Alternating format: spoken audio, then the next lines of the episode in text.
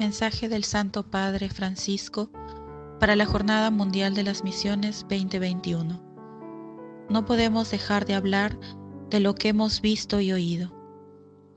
Queridos hermanos y hermanas, cuando experimentamos la fuerza del amor de Dios, cuando reconocemos su presencia de Padre en nuestra vida personal y comunitaria, no podemos dejar de anunciar y compartir lo que hemos visto y oído la relación de Jesús con sus discípulos, su humanidad, que se nos revela en el misterio de la encarnación, en su Evangelio y en su Pascua, nos hacen ver hasta qué punto Dios ama nuestra humanidad y hace suyos nuestros gozos y sufrimientos, nuestros deseos y nuestras angustias. Todo en Cristo nos recuerda que el mundo en el que vivimos y su necesidad de redención no le es ajena y nos convoca también a sentirnos parte activa de esta misión. Salgan al cruce de los caminos e inviten a todos los que encuentren. Nadie es ajeno, nadie puede sentirse extraño o lejano a este amor de compasión. La experiencia de los apóstoles, la historia de la evangelización, comienza con una búsqueda apasionada del Señor que llama y quiere entablar con cada persona, allí donde se encuentra, un diálogo de amistad. Los apóstoles son los primeros en dar cuenta de eso. Hasta recuerdan el día y la hora en que fueron encontrados. Era alrededor de las cuatro de la tarde.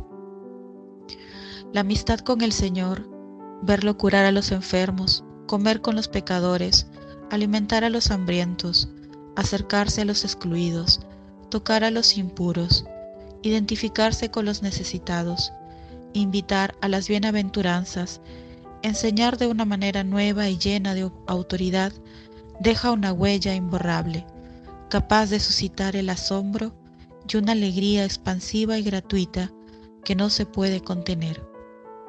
Como decía el profeta Jeremías, esta experiencia es el fuego ardiente de su presencia activa en nuestro corazón, que nos impulsa a la misión, aunque a veces comporte sacrificios e incomprensiones.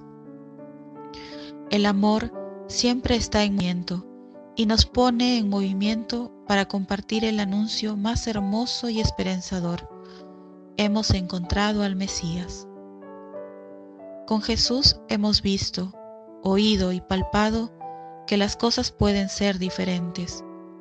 Él inauguró, ya para hoy, los tiempos por venir, recordándonos una característica esencial de nuestros ser humanos. Tantas veces hemos sido hechos para la plenitud que solo se alcanza en el amor. Tiempos nuevos que suscitan una fe capaz de impulsar iniciativas y forjar comunidades a partir de hombres y mujeres que aprenden a hacerse cargo de la fragilidad propia y la de los demás, promoviendo la fraternidad y la amistad social. La comunidad eclesial muestra su belleza cada vez que recuerda con gratitud que el Señor nos amó primero. Esa predilección amorosa del Señor nos sorprende y el asombro por su propia naturaleza no podemos poseerlo por nosotros mismos ni imponerlo. Solo así puede florecer el milagro de la gratitud, el don gratuito de sí. Tampoco el fervor misionero puede obtenerse como consecuencia de un razonamiento o de un cálculo. Ponerse en estado de misión es un efecto del agradecimiento. Sin embargo, los tiempos no eran fáciles los primeros cristianos comenzaron su vida de fe en un ambiente hostil y complicado. Historias de postergaciones y encierros se cruzaban con resistencias internas y externas que parecían contradecir y hasta negar lo que habían visto y oído. Por eso, lejos de ser una dificultad u obstáculo que los llevara a replegarse o ensimismarse, los impulsó a transformar todos los inconvenientes, contradicciones y dificultades en una oportunidad para la misión. Los límites e impedimentos se volvieron también un lugar privilegiado para ungir todo acto y a todos con el Espíritu del Señor. Nada ni nadie podía quedar ajeno a ese anuncio liberador.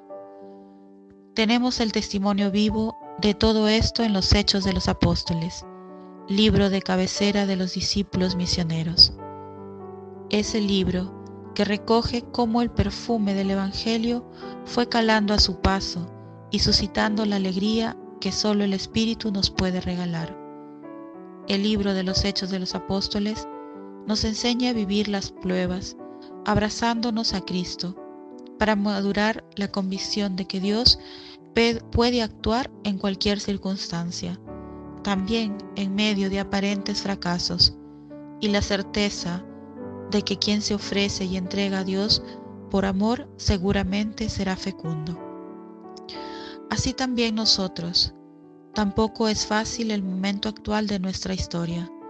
La situación de la pandemia evidenció y amplificó el dolor, la soledad, la pobreza y las injusticias que ya tantos padecían y puso al descubierto nuestras falsas seguridades y las fragmentaciones y polarizaciones que silenciosamente nos laceran.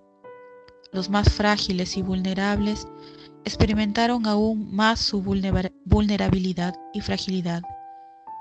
Hemos experimentado el desánimo, el desencanto, el cansancio y hasta la amargura conformista y desesperanzadora pudo apoderarse de nuestras miradas. Pero nosotros no nos anunciamos a nosotros mismos, sino anunciamos como Cristo y Señor. Pues no somos más que servidores de ustedes por causa de Jesús.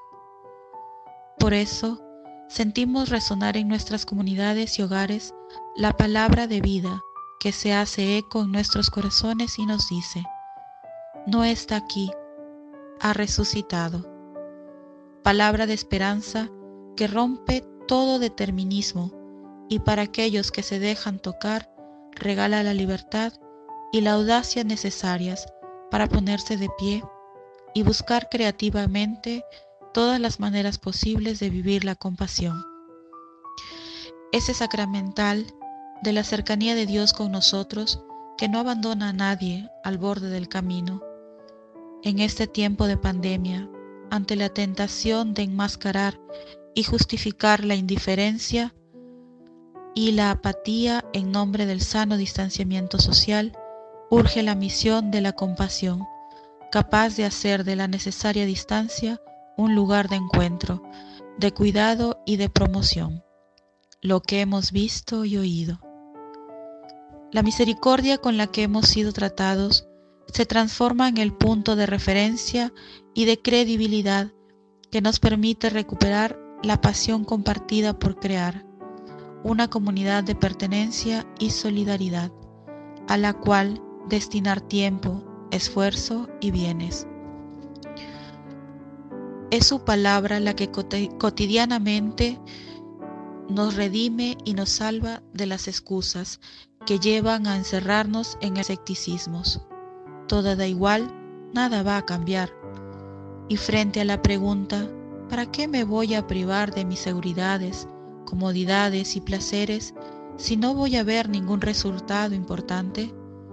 La respuesta permanece siempre la misma. Jesucristo ha triunfado sobre el pecado y la muerte y está lleno de poder. Jesucristo verdaderamente vive. Y nos quiere también vivos, fraternos y capaces de hospedar y compartir esta esperanza. En el contexto actual, urgen misioneros de esperanza que ungidos por el Señor sean capaces de recordar proféticamente que nadie salva por sí solo. Al igual que los apóstoles y los primeros cristianos, también nosotros decimos con todas nuestras fuerzas, no podemos dejar de hablar de lo que hemos visto y oído. Todo lo que hemos recibido, todo lo que el Señor nos ha ido concediendo, nos lo ha regalado para que lo pongamos en juego y se lo regalemos gratuitamente a los demás, como los apóstoles que han visto y oído y tocado la salvación de Jesús. Así nosotros hoy podemos palpar la carne sufriente y gloriosa de Cristo en la historia de cada día y animarnos a compartir con todo un destino de esperanza esa nota indiscutible que nace de sabernos acompañados por el Señor. Los cristianos no podemos reservar al Señor para nosotros mismos. La misión evangelizadora de la Iglesia expresa su inclinación total y pública en la transformación del mundo y en la custodia de la creación. Una invitación a cada uno de nosotros. El lema de la Jornada Mundial de las Misiones de este año, no podemos dejar de hablar de lo que hemos visto y oído. Es una invitación a cada uno de nosotros a hacernos cargo y dar a conocer aquello que tenemos en el corazón. Esta misión es y ha sido siempre la identidad de la Iglesia. Ella existe para evangelizar. Nuestra vida de fe se debilita, pierde profecía y capacidad de asombro y gratitud en el aislamiento personal o encerrándose en pequeños grupos. Por su propia dinámica, exige una creciente apertura capaz de llegar y abrazar a todos. Los primeros cristianos, lejos de ser seducidos para recluirse en una élite, fueron atraídos por el Señor y por la vida nueva que ofrecía para ir entre las gentes y testimoniar lo que habían visto y oído. El reino de Dios está cerca. Lo hicieron con la generosidad, la gratitud y la nobleza propias de aquellos que siembran sabiendo que otros comerán el fruto de su entrega y sacrificio. Por eso me gusta pensar que aún los más débiles, limitados y heridos pueden ser misioneros a su manera, porque siempre hay que permitir que el bien se comunique, aunque conviva con muchas fragilidades. En la Jornada Mundial de las Misiones, que se celebra cada año, el penúltimo domingo de octubre, recordamos agradecidamente a todas esas personas que con su testimonio de vida nos ayudan a renovar nuestro compromiso bautismal de ser apóstoles generosos y alegres del Evangelio. Recordamos especialmente a quienes fueron capaces de ponerse en camino, dejar su tierra y sus hogares para que el Evangelio pueda alcanzar sin demoras y sin miedos esos rincones de pueblos y ciudades donde tantas vidas se encuentran sedientas de bendición. Contemplar su testimonio misionero nos anima a ser valientes y a pedir con insistencia al dueño que envíe trabajadores para su cosecha, porque somos conscientes de que la vocación a la misión no es algo del pasado o un recuerdo romántico de otros tiempos. Hoy Jesús necesita corazones que sean capaces de vivir su vocación como una verdadera historia de amor, que les haga salir a las periferias del mundo y convertirse en mensajeros o instrumentos de compasión. Y es un llamado que Él nos hace a todos, aunque no de la misma manera. Recordemos que hay periferias que están cerca de nosotros, en el centro de una ciudad o en la propia familia.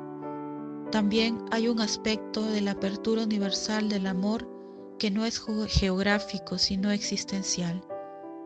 Siempre, pero especialmente en estos tiempos de pandemia, es importante ampliar la capacidad cotidiana de ensanchar nuestros círculos, de llegar a aquellos que espontáneamente no los sentiríamos parte de mi mundo de intereses, aunque estén cerca nuestro.